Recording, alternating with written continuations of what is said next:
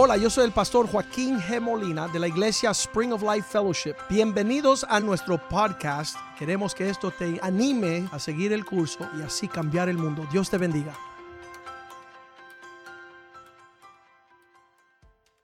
Padre, te pedimos que bendigas tu palabra esta mañana, que tu palabra sea lámpara a nuestros pies, luz a nuestra senda que tu palabra sea una buena semilla sembrada en un buen corazón que dé buen fruto, Señor.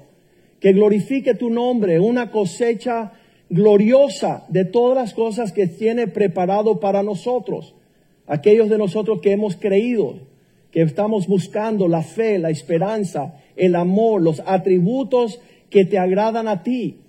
Quita la venda de nuestros ojos para poder ver lo que necesitamos ver en tu palabra. Suaviza nuestro corazón para que sea fértil en criar una cosecha que te agrade a ti, Señor. Quita todo estorbo, todo tropiezo, que nada impida acercarnos a ti, oh Dios. Prospera tu palabra en nuestras vidas y, Señor, todo para tu gloria. En el nombre de Jesús te lo pedimos. Amén, amén, amén. Estábamos el miércoles poniendo un, un fundamento en la vida de cada cristiano. ¿Cuál es? Lo dice Hechos 17, 22. Dice entonces Pablo, en medio de un grupo en Grecia, dijo las palabras varones atenienses. Estaba en Atenas. En todo escucha lo que dice Pablo, observo lo que él observaba, que sois muy religiosos. Eso es un buen comienzo. Tenían, tenían un deseo de moverse hacia lo espiritual. Veo que son muy religiosos. Versículo 23 dice, caminando por vuestras calles, pasando y mirando vuestros santuarios, hallé también un altar en el cual estaba inscrito al Dios no conocido. La gente tenía tantas estatuas, tantos templos y, muy religiosos, y había una estatua para que no le faltaba al Dios que no conocemos, al que vosotros adorando sin conocerle, es quien yo vengo a anunciar. Y sabemos que en todos los lugares donde tú llegas van a haber objetos de adoración. No importa en qué país tú puedas terminar, allí hay una expresión de adoración. ¿Cuántos saben que en Miami hay adoración? La lujuria, la lascivia, la vanidad, todo, todo lo que las personas dedican su tiempo, sus talentos y sus tesoros. Están ahí abordando. Hay un templo de una diosa aquí que se llama Dadeland Juan conoce el, el templo Dayland? Donde vienen por montones las mujeres que adoran ese templo y derraman sus tesoros. Mastercard, American Express. Ahí van miles de millares. Dayland Temple. Al dios Mamón. Y entonces te mira a ti, ah, tú das el diezmo. ¿Y cuánto está? Yo doy el 23. El, 23% de todas mis tarjetas están ahí siendo acumuladas. Pero Pablo se daba cuenta que ellos estaban adorando a todos los dioses menos al Dios correcto. Y cuando él intenta presentarle al Dios verdadero, al Dios que desconocen, y esa es la pregunta mía, ¿por qué hay tanta adoración en Miami y no al Dios verdadero? Ya hace rato en Miami tuviese que haber un templo de 20 mil sillas. ¿Cuántas sillas tienen en Marlin Park? 38 mil. Hay, un templo, aquellos que adoran a los Marlins, y ya le hicieron un templo de pelota y 38 mil asientos. Pues, ¿cuánto creen que Dios se merece que la ciudad de Miami lo adore a Él? Y, que puedan cantar alabanzas y darle gracias por su bondad. Pues en Atenas, cuando Pablo está describiendo a este Dios, mira lo que él dice el versículo 20 25, él dice, ese Dios que le quiero presentar no va a ser honrado por las manos de los hombres como si ellos lo hicieron, porque Él no necesita del hombre nada, como si necesitase algo. Dios no necesita que el hombre le dé nada a Él. ¿Por qué? Pues el Dios que le quiero presentar es quien da. Esa palabra clave. Él es un Dios dador. ¿Y qué es lo que Él le da? Él le da a todos, diga, eso me incluye a mí, vida, aliento y todas las cosas. No dudes por un segundo que toda buena dádiva y todo don perfecto viene del Padre de las luces, en cual no hay variación. Él no puede dejar de ser fiel. Eso fue toda la prédica el miércoles. Usted lo puede atrapar ahí en YouTube, pueden verlo en los medios. Porque es necesario primero conocer un Dios generoso para después requerirle a usted. ¿Viste la diferencia? Dios no requiere que tú le des nada a menos que Él te haya dado todo. Y después Él exige que tú honres al Dios que merita honra. ¿Con qué? Con lo que Él te ha dado. Si, él, si puedes reconocer algo en lo cual Él te ha dado, y aquí Pablo lo, dice ya al principio. Mira, yo si fuera Pablo en este le digo, ve todos esos dioses que a usted sirven. Cero, porque tienen ojos y no ven, tienen oídos y no escuchan, tienen manos y no palpan, tienen pies y no andan. Pero el Dios este que no quieren adorar, que no saben cómo adorar, es el dador de todas las cosas. De Él fluye, wow, Primero, Santiago 1.17 nos dice que este Dios que no necesita nada de nosotros, nos da todas las cosas, dice que toda buena dádiva y todo don perfecto desciende de lo alto, del Padre, de las luces en el cual no hay mudanza ni sombra de variación. ¿Qué significa? No busque otra cuestión en lo que está sucediendo has recibido algo bueno, sabes que es de Dios. ¿Por qué? Porque toda buena dádiva viene de Él. ¿Qué es el hombre que dice, ay, qué coincidencia? Ay, qué, qué, ocurrencia que me sucedió esto. Ay, mira, eh, X o Y, usted sabe lo que son las expresiones vastas de lo bueno. Todo lo bueno viene de arriba, del Padre de luces. Sabemos dónde podemos dirigir nuestras alabanzas y adoración. Aquel que todo lo bueno lo da y todo don perfecto. ¿Sabes? Ahí Romanos no.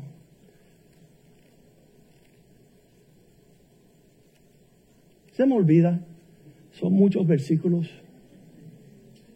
Pero la Biblia nos promete que Dios fue fiel. Vamos a intentar Romanos 8:32 no escatimó ni su propio hijo en darte las cosas cuando él necesitaba traer salvación, porque en ningún otro hay salvación solamente en Cristo. Cuando él miró a su Hijo, el Cordero de Dios que quita el pecado del mundo, el único sin pecado que podía borrar todos los pecados, su Hijo, y dice, Dios no escatimó ni a su propio Hijo, sino que lo entregó por todos. Él entregó a su Hijo por todos nosotros, ¿cómo no nos dará también, nos dará también juntamente con el Hijo todas las cosas. Esto me muestra, y lo tengo bien marcado en mi vida, que el Dios que yo adoro no es mezquino. Él nos retiene lo bueno. Él lo ofrece. No temáis, pequeña manada, le ha placido a mi Padre entregarles el reino de Él. Todas las cosas para nosotros disfrutar. Las personas que miran a Dios dicen, oh, debe estar pidiéndome algo porque me quiere quitar todo. No, si Dios te exige algo porque te quiere dar más. Si Dios te está exigiendo como el joven rico que le dijo, mira, toma todo lo que tienes, véndelo y dáselo a los pobres. Es porque Dios le iba a meter, ¡oh! Dios lo iba a hacer responsable por mayor riquezas, mayor entrega de una mayordomía. E, estas cosas pueden ser, nos abruma demasiado, pero es el fundamento de una fe genuina. Dios nada necesita de mí, yo necesito de Dios. Dios ha sido bueno conmigo, puedo ser fiel a Dios, ofrecerle. Mira, cuando Pablo le está introduciendo a ese Dios, él rápidamente llega al punto donde ese que vamos a adorar es el dador de toda aliento, vida y todas las cosas para todos. Ya eh, es amplio el campo de lo que Dios va a hacer. Y ahí iniciamos ah, el Salmo 104, versículo 25. He allí el grande y anchuroso mar, en donde se mueven seres innumerables. ¿Han pensado que todo lo que está en el océano pequeño y grande fue creado por Dios? Y ahora la pregunta, ¿quién le da de comer a estas criaturas? Bueno, no tienes que ah, adivinar. En el versículo 25, no, 27 nos dice, todos ellos esperan en ti para que tú les des la comida a su tiempo.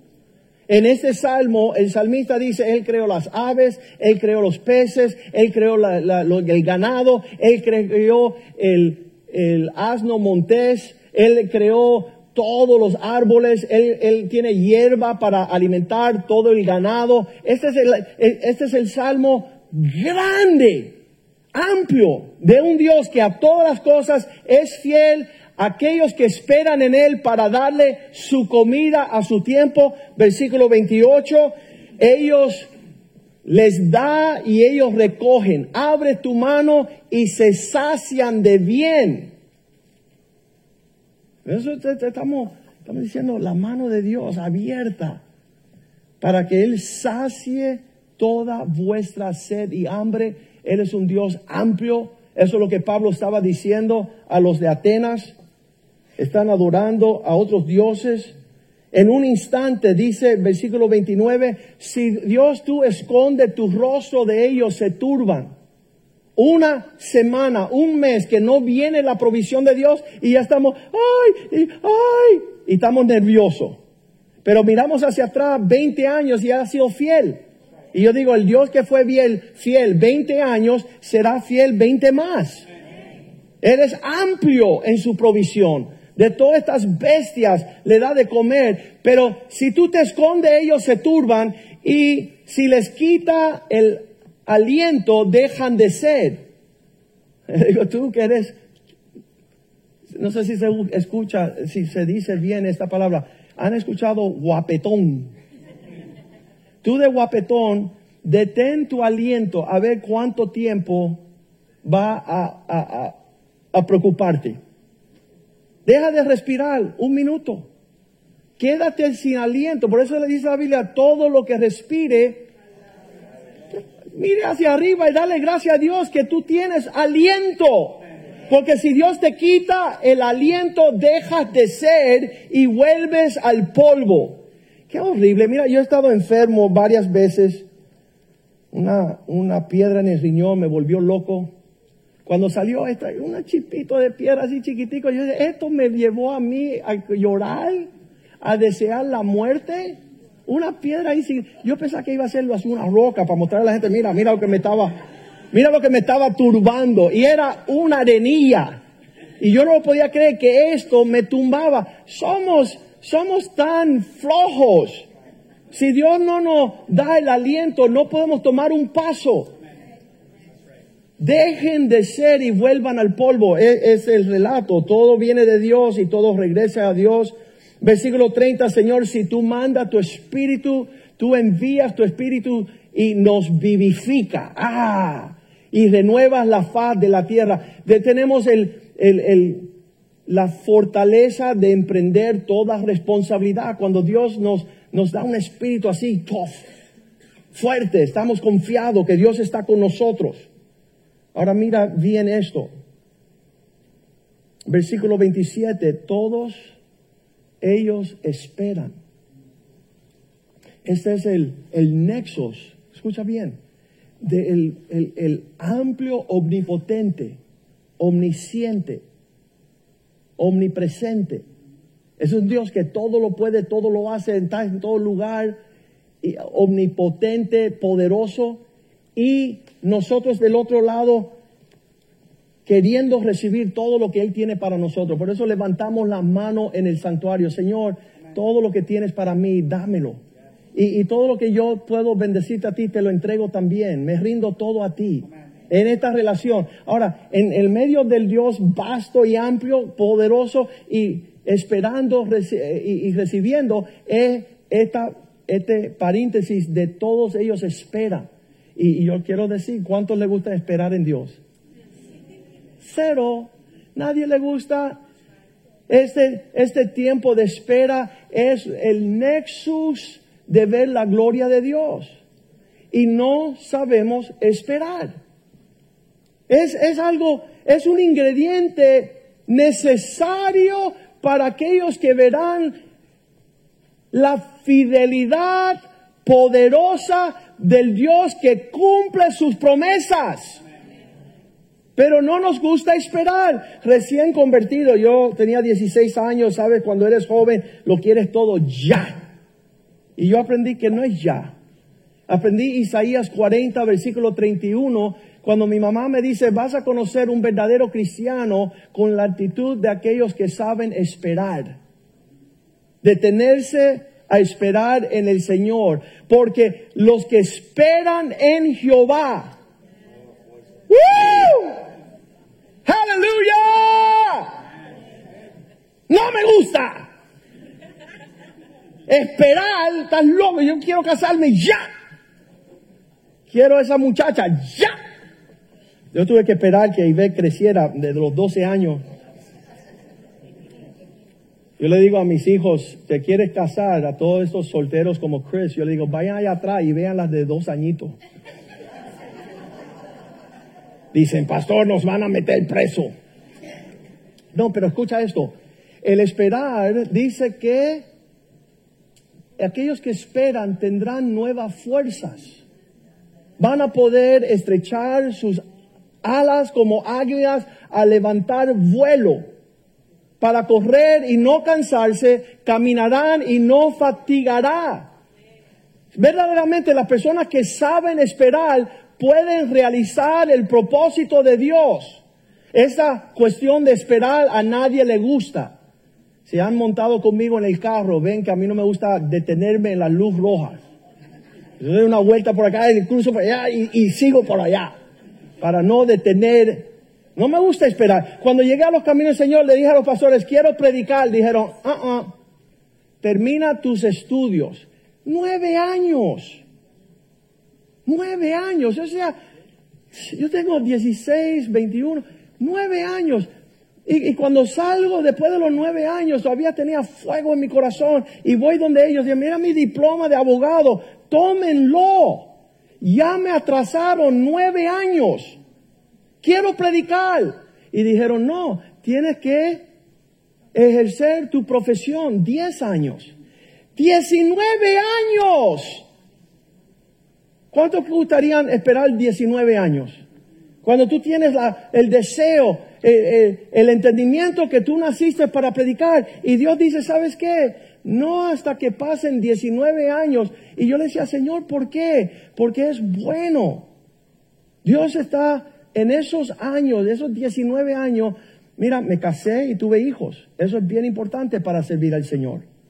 Tener una ayuda idónea fue, fue esencial para, yo pensaba que lo iba a hacer solo, Dios dice, no, todavía te falta una esposa, te falta una familia, te falta madurar, crecer, caminar conmigo. Yo le decía, Señor, yo quiero un millón de dólares en la cuenta bancaria. Eso es lo que yo quiero, un caso que me vaya súper bien. Y dice, no, y digo, ¿por qué no? Porque el justo por la fe vivirá, por lo que no tienes por lo que vas a tener, pero no tienes, pero espera y te gozas en no tener sabiendo en aquel que te haya prometido. Entonces nosotros queremos de una lanzar la bola y no esperar. Y Dios dice, ¿sabes qué? Para el 2035 te voy a sacar. Vas a esperar largo, porque en ese proceso voy a hacer algo en ti. Voy a desarrollar lo que es precioso para mí. No estoy en tu agenda, dice el Señor. Tú tienes que estar en la agenda mía. Y eso significa esperar. La definición de fe en Hebreos 11.1 dice la sustancia de bueno, en, español es diferente. Dice, la fe es la certeza de lo que estás esperando. ¿Y qué si no estás esperando? ¿Qué vas a recibir? Nada. Porque te vas a apresurar en cada oportunidad para recibir la mentira del diablo. Por no haber tenido la paciencia de heredar la promesa de Dios. Y yo lo escribo en el libro ese de restaurar las puertas, digo, la tragedia más grande que ha sucedido para los seres humanos, los habitantes de la tierra, es que no han esperado en la promesa del Señor.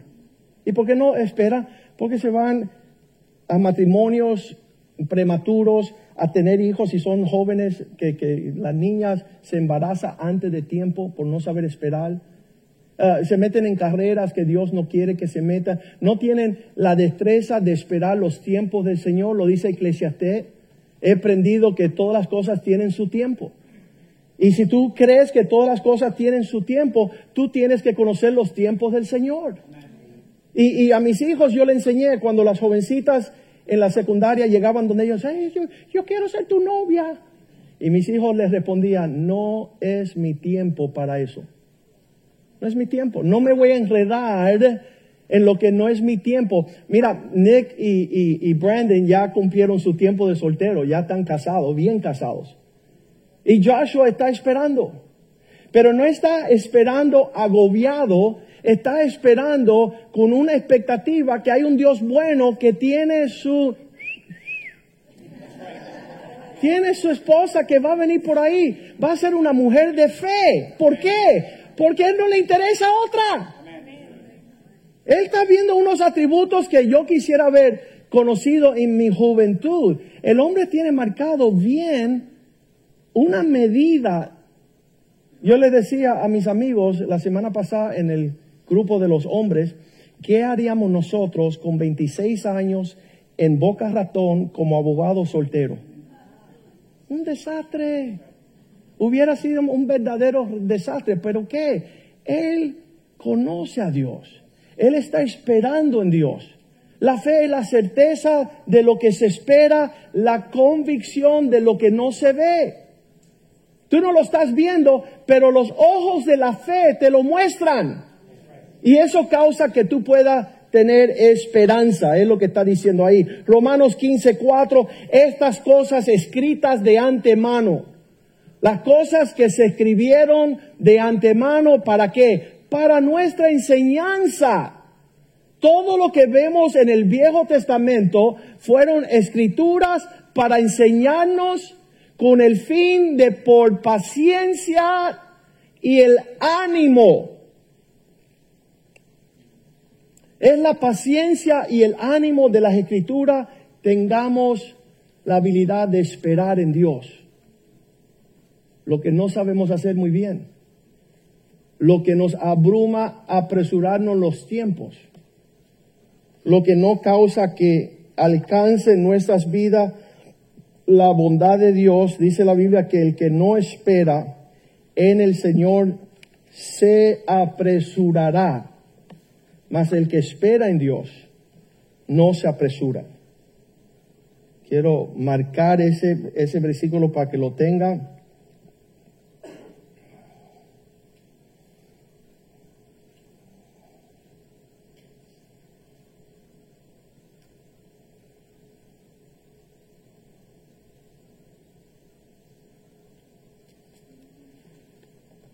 Vamos a intentar Isaías 11, 26.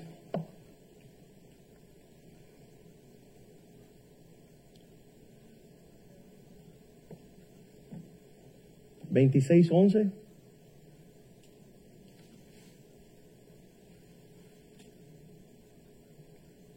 lo esperamos. Dice la palabra de Dios que aquellos que creen en Dios no se apresurarán. Tú no vas a querer entrar en la próxima etapa del Señor, eh, de, de la vida, sin esperar lo que Dios tiene de antemano. Génesis 16, 1, vemos que Sara le dice a Abraham, no esperemos más, vete con la, ¿cómo le dicen? Con la esclava, con la güey. Vete con la muchachita que está limpiando la casa, no le esperemos a Dios. Sara, mujer de Abraham, no le daba hijos y ella tenía una sierva egipcia que se llamaba Agar, versículo 2. Dijo entonces Sara a Abraham, ya ves que Dios me ha hecho estéril. ya esto no va a suceder. ¿Qué, qué palabras más difícil rodearte con personas que te digan que Dios te olvidó? ¿Será posible que Dios olvide? ¿Será que Dios olvide a nuestros hijos? ¿Será que Dios de alguna forma duerme o se adormece? No. Dios, Dios ciertamente cumplirá todo lo que ha pensado sobre nosotros. Y, y qué triste la persona que dice, mira, tira la toalla porque Dios no llegó. Le, te ruego pues que llegues a mi sierva y quizás tendrás hijos de ella. Y entendió Abraham el ruego de Sara, atendió. Mira qué, qué horrible desgracia. Esto es solamente un ejemplo de él. Cuando apresuramos los tiempos y decimos ya Dios no va a llegar, no esperemos más. Usted conoce el, el tiempo donde vino Saúl y presentó un sacrificio y el profeta le dijo, ¿qué estás haciendo? Estás loco. Dice, no, es que tú te demorabas, así que yo me apresuré y yo ofrecí el sacrificio. Dice, este día ciertamente el reino te es quitado. Porque Dios tenía un plan contigo y tú te adelantaste a pensar que tú ibas a ayudar a Dios. Y no esperaste. Y al no esperar, uh, lo quitó de lo que iba a ser un reino glorioso. He encontrado David en el cual cumplirá todo lo que yo le hablo. David va a esperar. Y, y, para conocer cómo esperar, vamos al Salmo 40, donde se escribieron estas palabras y nos detalla cómo debemos de proceder para alcanzar la promesa de Dios. Escucha para mí, digan todos, pacientemente esperé a Jehová. Eso es, esto es una, una muestra de cómo debemos de correr nuestra carrera de la fe con paciencia. Sé paciente en el proceso. Yo voy a decir algo, le voy a decir que disfruta, disfruta el pasaje. olvídate del destino y del final cuando Dios cumpla su promesa contigo. Disfrútate el camino alabando al Señor el tiempo entero. Yo tengo gozo en mi alma, gozo, apúrate, gozo en mi alma. Y tú estás creyendo a Dios que Él va a suplir lo que Él te prometió, las cosas buenas, la paz, el gozo. Pero en ese transcurso de tiempo, el único que pueda dañar las cosas eres usted por apresurar la obra del Señor. Usted por salirse del propósito de Dios, ver que tú vas a hacer algo, no vas a hacer nada, conviéncete de que solamente Dios va a impartir la herencia que tiene para ti si tú esperas en Él. Él inclinó a mí y oyó mi clamor. Les digo algo que muchas personas llegan a querer consejos, llegan de todas partes del mundo y dicen, pastor, esa es la pregunta, escucha, veo que eres en serio en el Señor y quiero saber qué tengo que hacer para llegar al próximo nivel. Todo el mundo quiere saber qué tengo que hacer y qué tengo que hacer. Y, qué y se sorprende cuando yo digo, no hagan nada. ¿Cómo que no? Si no hacemos nada, nada va a suceder. Le digo, no, no es así. Los que esperan en Jehová, nuevas fuerzas tendrán, volarán con poder como el águila la altura a donde Dios nos va a llevar va a ser Él. Y estos, estos hombres me dicen, "Ah, Pastor Joaquín, ¿qué tengo que hacer para escalar al próximo nivel? Mira, estate quieto. Esté quieto. Be still and know that I am God. El que te trepó donde está fue Dios. El que te va a seguir trepando va a ser Dios. No piense que eres tú. Un momento, lo vas a perder todo. Se lo acabo de decir al pastor Palma en mi oficina. Cuando el hombre empieza a emplear eh, la destreza de que yo voy a hacer y yo voy a hacer y yo voy a hacer, Dios dice, dale, baila. Baila que ya se cortó la música. Ya no va a haber más incrementos del propósito que yo te he llamado porque no estás haciendo pacientemente. Llega el pastor y me dice, pastor, ¿qué tengo que hacer para ir al próximo nivel? Le digo, mira, te voy a dar un ejemplo. Esto fue en el 2012, hace 11 años. Si yo ahorita te digo, trépate en esta palma de cocos, en este árbol de cocos, y bájame un coco, tú vas a buscar mil maneras rápidas para bajarme un coco de la mata. Pero si te digo, date quieto, detente y permita que Dios te traiga el coco y te lo ponga a los pies. Y tú te pones bravo conmigo, pastor, tú eres absurdo. Tú estás diciendo que algo va a ocurrir sin que yo hago nada. Y yo dije, exacto, ya aprendiste, muy bien. Y de repente, a tres cuadras, estábamos ahí en la costa de Miami Beach, frente a unos condominios, estábamos abajo en el parqueo. A las tres cuadras, yo y él, con nuestros propios ojos, vemos un, un perro, pero era un perro sato. Perro que no tenía dueño, que andaba en las calles, un loco por decir. Le dicen un stray dog, un perro ambulante. Allá a las tres cuadras, ¡pum! Y agarra un coco. Y eso no es nada, eso puede ser normal, no sé. Pero cruzó una cuadra, dos cuadras, tres cuadras, cruzó la calle, vino donde el pastor y le puso el coco a sus pies. Y yo estoy, ¡ah! y él está, ¡ah! Porque Dios en los cielos estaba escuchando lo que yo le estaba diciendo a él.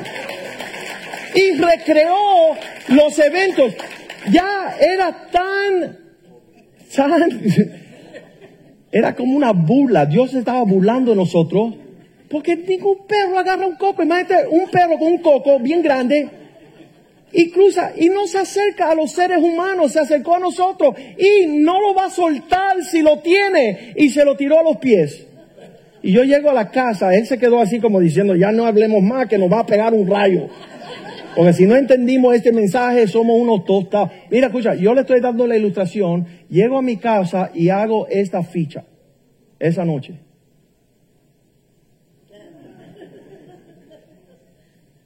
Perro salvaje, coco en la boca, coco a los pies. Y yo escribo ahí al lado, sentados en la playa, una tarde, un hombre me pregunta, yo le decía a un hombre, si tú le dices a un hombre que te subas a un árbol a bajar un coco, inmediatamente encuentras mil maneras de hacerlo, pero si le dices a un hombre que se detenga, que espere y ore para que Dios conteste su oración, él no lo podrá esperar y rehúsa sentarse pacientemente porque Dios fácilmente puede llevar un coco a tus pies sin que tengas que tener ansiedad o preocupación. Inmediatamente llegó un perro con un coco en su boca y lo puso a nuestros pies. Diciembre 11, 2012. Salmos 5, 3. Cada mañana voy a invocar el nombre de Dios para pedirle la porción de mi herencia que me toca. Ahí toda ansiedad, toda depresión y toda enfermedad al cuerpo humano se desvanece. Cuando sabemos adorar al Dios en el cual esperamos. Romanos 8, 19 dice, toda la creación espera con anhelo ardiente para guardar la manifestación de ver los hijos de Dios en su libertad. Yo no creo que exista otra cosa que pueda dar testimonio a nuestra fe que nosotros tener la, la habilidad de detenernos a esperar en la bondad del Señor. Dice el Salmo 40, versículo 2, me hizo sacar del pozo de la desesperación. Yo les digo hoy que esta prédica es para usted, para que jamás estén en ese pozo. La desesperación, la Dios no va a llegar, la que Dios no va a cumplir, la que Dios no va a cumplir su promesa del lodo cenagoso, porque Él pondrá mis pies sobre peña y me enderezó mis pasos. Ya no voy a andar dando vueltas siguiendo mi cola, voy a poner a Dios en su posición para que Él me entregue lo que Él prometió. Cuando esto suceda, enseguida, versículo 3 dice, Él puso luego en mi boca cántico nuevo. Viste que ya no es quejarnos, ya no es abrumarnos, ya no es murmurar, no es ser cínico, no es burlarnos de Dios, no es escuchar las voces de personas ajenas diciendo que Dios no va a cumplir lo que prometió, sino alabanzas a nuestro Dios. Muchos verán esto y temerán y van a empezar a poner su confianza en vuestro Dios. Qué sabroso saber que hay una expectativa de que Dios hará mucho más abundantemente lo que hemos pedido o esperamos.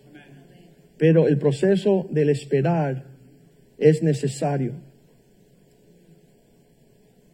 Puso en mí una nueva canción.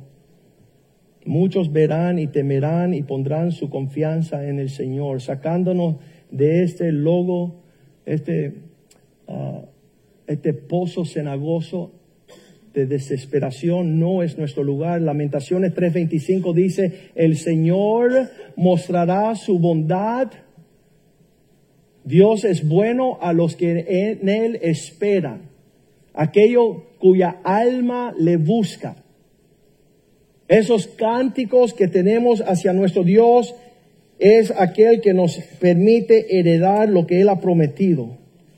Dijeron, vayan al aposento alto y esperen el Espíritu Santo. Ahí llegó el Espíritu Santo. Nos dice, tengan renovados vuestras vuestro ser en esperar la venida del Señor. Estamos esperando la venida del Señor. Dice que muchos se burlarán de nosotros y nuestra espera. Dios está trayendo una provisión gloriosa a nuestra iglesia. Seremos un pueblo que en el proceso del tiempo no estamos desmintiendo a Dios, no estamos apresuradamente buscando como hacen los gentiles que no tienen un Dios, están inquietos, corriendo de un lado al otro, pero nosotros sabemos que Dios será fiel con nosotros. Versículo 11 del Salmo 40, él dice estas palabras, yo sé, oh Dios, que tú no vas a retener de mí tus misericordias. Esa palabra misericordia significa amor. Tu amor y tu verdad me guardan siempre. Yo puedo esperar en un Dios que va a... ¿Sabes qué? Estamos esperando por un nuevo local.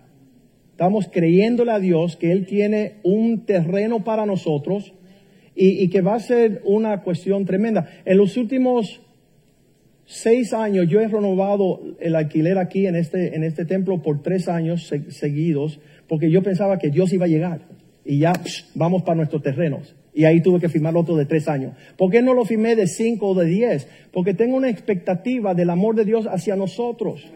Ya no cabemos acá. Nuestros hijos meritan un campo para correr meritan un lugar de retiros, meritan un espacio a, lo cual podemos, ya si invitamos una persona, no caben. Ya está repleto, el servicio de las mañanas no cabía un alfiler. Y yo le digo a la iglesia, si cada uno de ustedes invitan una persona, ya estamos al límite. Creo que es el tiempo que Dios nos va a dar un terreno. Creo que no solamente nos va a dar un terreno, nos va a dar un edificio para poder adorarle y alabarle. Este año cumplimos 25 años de aniversarios y vamos a comprar sillas nuevas para abril. Ya en dos meses vamos a tener, sí, tenemos que estar cómodos en lo que esperamos, pero ya hace 10 años tenemos esta silla. Ya usted hundió el cojín. Así que vamos a, renovar nuestras sillas, pero hay una expectativa saludable. Y quiero terminar con eso. Hay dos tipos de personas que esperan. Aquellos que se van amargando y endureciendo y aquellos que se van suavizando y endulzando. Es, es, el proceso del fruto maduro. Y Dios quiere un fruto que es agradable a Él. ¿Dónde está Dios? ¿Y por qué se demora? ¿Y por qué no fue? ¿Y por qué no? Y mira fulanito, y mira ¿Sabes qué? Vete. Si no vas a esperar, vete a buscar provisión en otro lugar. Pronto vas a volver, igual que el hijo pródigo. Pronto te vas a dar cuenta, mejor estar esperando en la casa de papá que estar comiendo con los cerdos. Es una lección que muchas personas necesitan. Pero si Dios ha sido bueno con nosotros, si Dios ha estrechado, cuando yo comencé no creía en nada, ahora creo mucho, demasiado creo. La gente dice, Joaquín, tú, eres creyente, sí, porque no quiero ser incrédulo. Ya hay demasiados incrédulos. Creo que Dios es bueno. Creo que Dios es dadivoso. Creo que Él es digno de mi servicio. Creo que Dios tiene más en el futuro que lo que ya me mostró en el pasado. Yo, yo, yo quizás estaba a ciegas al principio, pero ya he visto demasiado. Y así dice la Biblia de Abraham. Dice que inicialmente rápido se metió con la sierva porque estaba su fe en no, dejó que la esposa le hablara para desviar su confianza en esperar. Él le hubiera dicho a su esposa, mujer, tú no sabes quién nos trajo hasta aquí. Ese Dios que prometió va a cumplir Isaac viene por ahí ya mismo. No, él se fue y se, se tiró un Ismael. Un Ismael es el fruto de no esperar. Tú no quieres un Ismael en tu vida. Tú no quieres las naciones árabes que son el resultado de no esperar. Ahí vino Isaac y rápido vemos la madurez de su capacidad en esperar cuando Dios dice, ese hijo que yo te di, ponlo en el altar. Y dice que rápidamente Abraham agarró a Isaac y se lo llevó al monte y se lo iba a sacrificar a Dios. Eso muestra que su espera en el Señor tuvo fruto. Pudo estrechar y madurar y crecer su fe en el tiempo que le tomó esperar por su primer hijo dio un fruto agradable a Dios. Dios dice, ya sé que me amas. Y dice la Biblia, ¿por qué? Lo dice aquí en, vamos a leerlo rápido para terminar. Hebreos 11, 19. ¿Por qué él fue rápido en caminar en la dirección de sacrificar su hijo? pensando que Dios era poderoso para levantarlo de entre los muertos, de donde sentido figurado también le volvió a recibir. ¿Qué significa? Ya ah, su tiempo en esperar y conocer que Dios fue fiel en entregarle su hijo, ya él estaba listo para entregar su hijo, sabiendo que Dios no es un Dios malo, que Dios es un Dios bueno, que Dios tenía propósito con ese hijo. Y esa esperar en el Señor causa que uno madure en la fe. Que uno tenga la destreza de decir, ¿sabes qué? Ya dejaré de ser un niño malcriado. Santiago 1, versículo 4, el esperar, mas si tengo la paciencia, más tenga la paciencia su obra completa. Ese, tiempo de espera está obrando algo en ti. Y quizás eso lo que está obrando beneficia a tus hijos. Pueden ver la fidelidad del Dios que usted sirva esperando al Señor para que sea perfecto y cabales sin que os falte cosa alguna. Hay un proceso que requiere el esperar. Y yo diré que tenemos que esperar con gozo, tenemos que esperar con alegría, Tenemos que esperar con un sentido de esperanza. Vamos a volver allí en el Salmo 40, versículo 12. Dice que se abruman cuando uno decide esperar en el Señor porque me han rodeado males sin números. Cuando vienen todos esos enemigos que dicen, no espere, ¿para qué está esperando, fanática? ¿Y qué trae tu pecho? Y tú Dios, mátalos todos, Dios. Me han rodeado males sin número, me han alcanzado mis maldades, no puedo levantar la vista.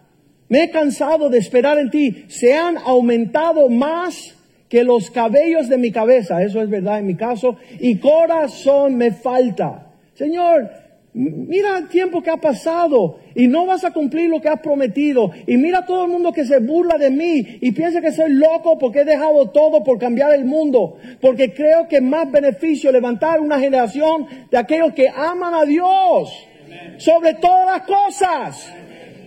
Porque Él nos saca del pozo. Él nos sana nuestras enfermedades.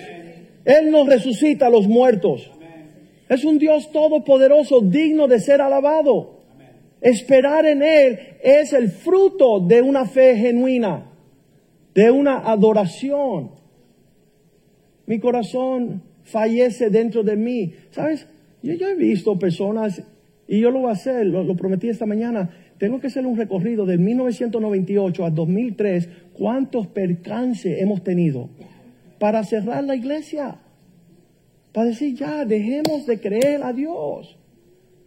Y entonces yo siempre digo, prefiero morir y no dejarle un legado a mis hijos, que Dios es fiel, que Dios es verdadero, que, mira, no, yo no era brillante estudiante. Me entrego al Señor y me hace un abogado. Yo digo, bueno, el que hizo eso, si entrego eso, va a ser mayor cosa, no menos. Tiene que tener mayor propósito. Puedo llenar puedo llenar de, tesoros terrenales aquí en la tierra, pero añoro ver la gloria de Dios. ¿Qué significa lo que Dios tiene para mí? ¿Qué tiene para mis hijos, para mis nietos? Yo no quiero ver mis esfuerzos. Yo quiero ver que Dios use mi descendencia gloriosamente sobre la faz de la tierra. Y muchos son los que me rodean. Y dicen, date por vencido porque eso solamente sueño en tus ojos. Versículo 13. Señor, sálvame, líbrame. Apresúrate a socorrerme. Hay personas que no quieren que yo espere en el, Señor, que no vea los frutos de su gloria. Versículo 14.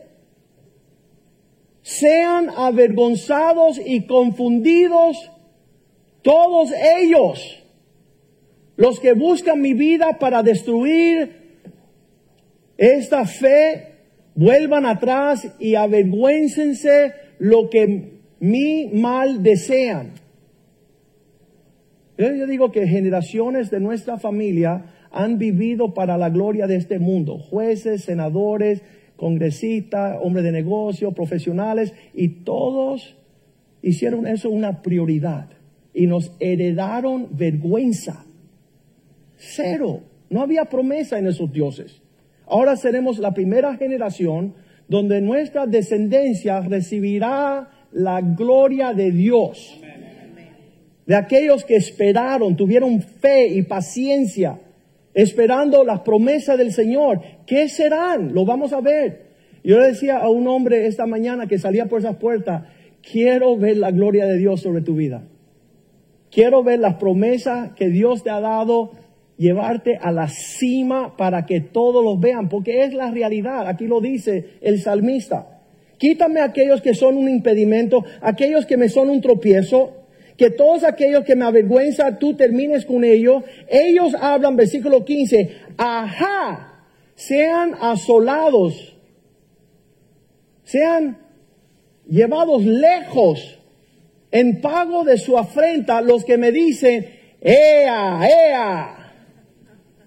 Tú estabas esperando a Dios y no sucedió nadie. Señor, llévalos lejos a un desierto para que no participen Ya que están desafiando el Dios del cielo, versículo 16 dice, mas todos aquellos gócense y alégrense en ti todos los que te buscan. Y digan siempre los que te aman tu salvación, Jehová sea enaltecido. Que todos lo vean. Que todos lo vean. Que tu esperar en Dios no fue en vano. Dios dará recompensa, dará corona a aquellos que en Él esperan. Qué buena prédica esta. Qué lindo es el Señor hablarnos de esta forma. Que todos los que te buscan se regocijen de gran manera, viendo como tú en el, enaltece, versículo 17, aunque afligido yo y necesitado, esa es la condición de aquellos que esperan en el Señor. Estamos afligidos, estamos en necesidad. Jehová pensará en mí. Él es mi ayuda, mi libertador, eres tú. Dios mío, no te tardes. No te demores con lo que vas a hacer para que exista ese gran regocijo. Qué, lindo, qué lindo, qué lindo. Que nosotros conocemos un Dios bueno y no solo eso, conocemos que nosotros, yo no sé usted, pero ya está en nuestra nómina esperar en Él. Le digo a mi hija, ella es la recipiente de esta época y temporada de nuestras vidas, y le digo, Dios va a ser fiel contigo. Y ella dice, sí, ya veo los camellos afuera. dice que el siervo de Abraham llegaba con camellos para pedir la mano de Rebeca. Yo digo, hasta que no vea los camellos de afuera, no voy a soltar a mi hija. Y Josué Molina piensa lo mismo. Si no hay camellos llenos de tesoros, no habrá boda. Pero le digo a mi hija eso y ella se abruma, pero ella tiene paz y está en, su edad de 22 años, está recreándose en la casa del Señor con el pueblo de Dios y, cada semana tenemos una, un intercambio diciendo, sabes que servimos a un Dios fiel y no nos va a dejar en vergüenza. Dios, Dios, yo, yo le digo, de hecho, yo voy a decirte algo, le dije a mi hija, yo no creo que tú estás esperando en el Señor, yo creo que el Señor está esperando en ti corresponde que tú te prepares para lo que Dios quiere derramar sobre tu vida. Y eso es otro nivel de esta receta, los ingredientes de esperar en el Señor. Muchas veces Dios quiere derramar sobre nosotros. Nosotros somos los que no estamos listos para lo que Dios tiene para derramar sobre nosotros. Ah, en estos últimos 25 años, ah, el esperar ha sido una gran parte de nuestro ministerio. Porque desde el principio nosotros teníamos muchos deseos y muchos sueños y muchos planes. Muchos se han realizado y hemos esperado suficiente en el Señor para que se diere. Hoy día ya hay tangiblemente aquellas cosas que podemos palpar que Dios había prometido. Yo siempre le decía a mi cuñado Renecito, el casado con Rosy, yo le decía, René, prepárate que vamos para Europa a predicar. Y él me mira y dice, este tipo está, está, loco. Pero sí, recorrimos toda Europa llevando el mensaje y la visión de cambiar el mundo. Y, hemos visto que hay gran promesa. Lo que hemos sembrado, porque eso es otra parte, um, hemos de ver la cosecha.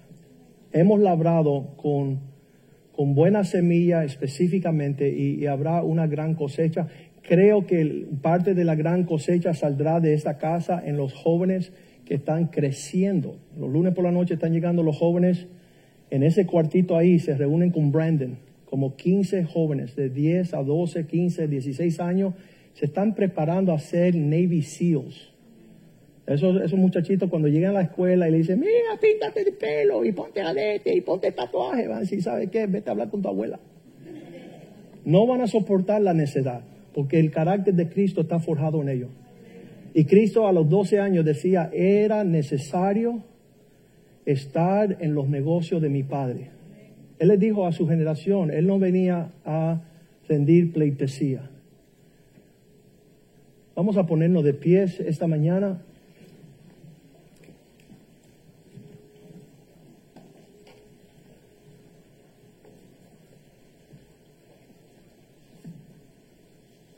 Hay un cántico que nosotros conocemos referente el Salmo 40.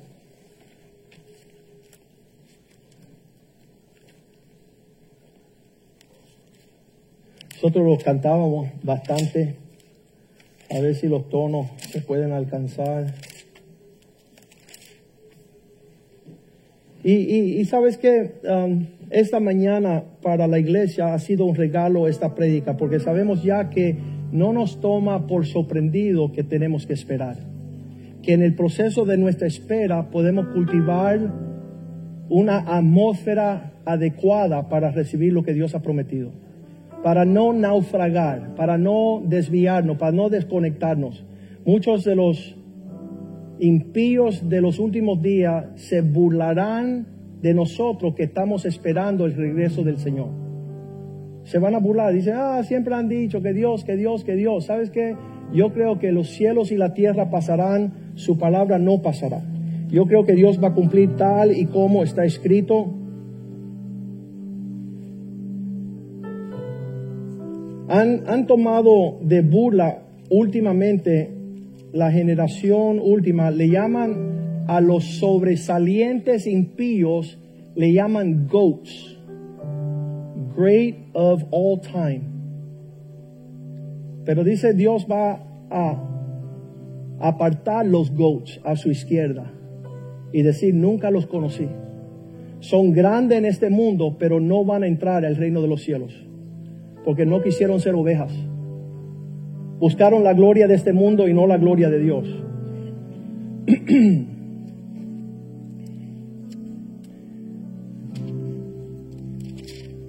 Yo no sé si me acuerdo. Josué, como decía, sígueme en esto. Bendice alma mía Jehová. Bendiga mi ser su nombre santo. Acuérdate de dónde te sacó, te sacó, te sacó. No te olvides que Él te salvó. No te olvides que Él te sanó. Y puso tus pies sobre peña y una nueva canción te enseñó. Y puso tus pies sobre peña y una nueva canción te enseñó. No te olvides que Él te sanó. No te olvides que Él te salvó y puso tus pies sobre peña y una nueva canción te enseñó. Y puso tus pies sobre peña y una nueva canción te enseñó.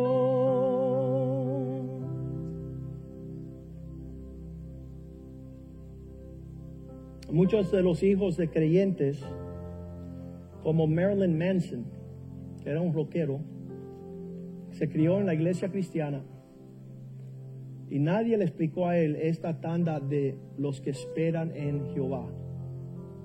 Porque piensan que porque estamos esperando que Dios no es verdadero y que no cumple su promesa. Y eso viene bien del infierno.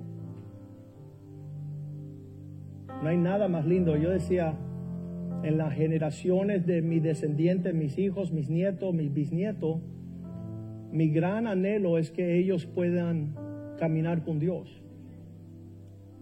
Que haya una marca significante en su niñez y en su desarrollo con sus padres que nunca sean extraviados y terminen en un lugar feo. La paz que Dios promete, el gozo que Dios promete es inagualable. Dios con creces aumentará sus propósitos con nosotros. No, no va a haber ninguna, no va a haber escasez en los planes de Dios para nuestras vidas. Eso no existió en toda la herencia de todos esos, Abraham, Isaac, Jacob, David, todos los que siguieron al Señor, Dios siempre ensanchó su estaca. Dios ha ampliado, lo estábamos hablando esta mañana con el pastor Palma, qué lindo que nosotros que éramos jóvenes, yo de 25 años, han pasado muchas primaveras, ellos de 16, teníamos sueños de servir a un Dios fiel y hoy por hoy podemos decir, Dios es campeón. La familia y el matrimonio, los hijos que tienen ellos, valen más que las fortunas más grandes sobre la faz de la tierra. En otras palabras, están disfrutando su prosperidad. Hay paz en el hogar. Padre, a ti te damos gracias. Tú seas digno de toda gloria, toda honra. El poder es tuyo, Dios. Señor, ayuda nuestra flaqueza de no saber esperar de querer apresurar los tiempos, agitarnos, llenarnos de ansiedad, de preocupaciones, desesperaciones, por no dirigirnos a una adoración genuina, de que tú, oh Dios, eres fiel con los que esperan en ti. El que cree en ti, dice la Biblia, no se apresurará. Quita eso de nosotros, Señor. Quita esa necesidad de adelantar los tiempos porque tú eres un Dios de temporada. Todo lo hace hermoso en tu tiempo. Eclesiastés 3.1 dice, bajo el sol en la tierra hay un tiempo para todas las cosas. Un tiempo de reír, un tiempo de llorar, un tiempo de sembrar, un tiempo de cosechar. Todas esas medidas queremos que sean nuestras, oh Dios. Y saber esperar en ti durante todos los tiempos. Te lo pedimos en el nombre de Jesús. Y el pueblo de Dios dice, amén, amén, amén. Salúdense en el amor del Señor. Mañana habrá reunión de varones a las 8, el miércoles estudio bíblico, esta tarde a las 6 el servicio de Pastor Richie y Angie, 6 de la tarde aquí en la iglesia. Dios le bendiga.